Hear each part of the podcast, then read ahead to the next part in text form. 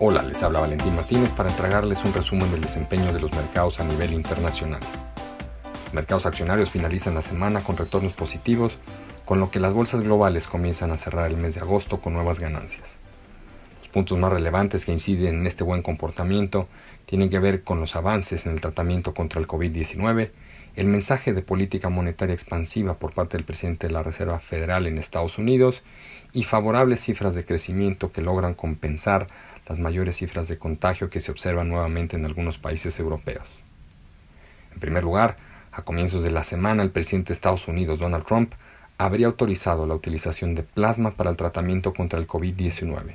el que se caracterizaría por reducir de forma importante la mortalidad de la enfermedad.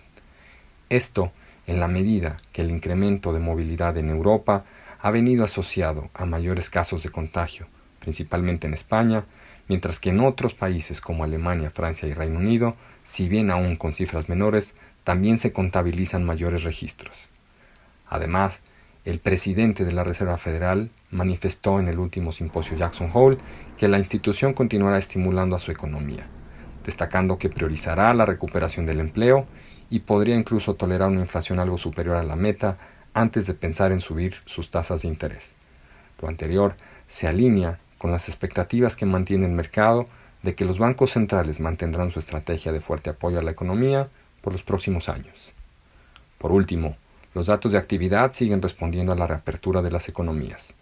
En Estados Unidos, destaca nuevamente la disminución en las solicitudes de beneficios de desempleo y la mejora en los indicadores vinculados al consumo e inversión.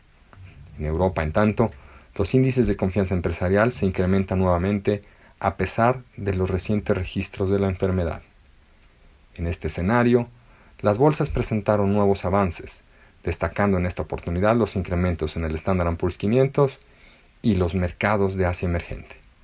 El primero se sigue viendo beneficiado por el avance en el sector tecnológico, lo que ha llevado al principal indicador de Estados Unidos a alcanzar nuevos máximos históricos,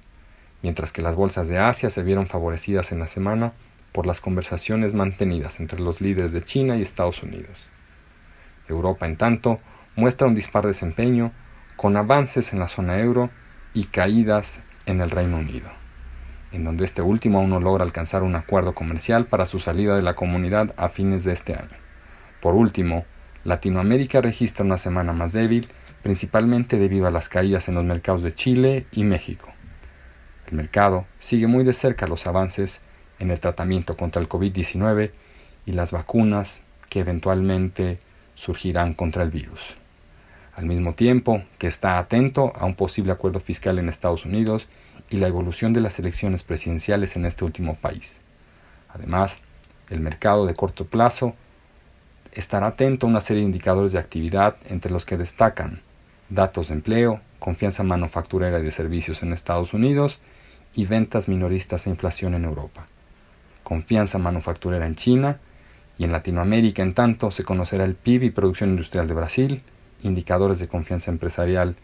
en México y en Chile, junto con las reuniones de política monetaria de los bancos centrales de Colombia y Chile. Los invitamos a estar atentos a nuestras publicaciones y a seguir nuestras redes sociales.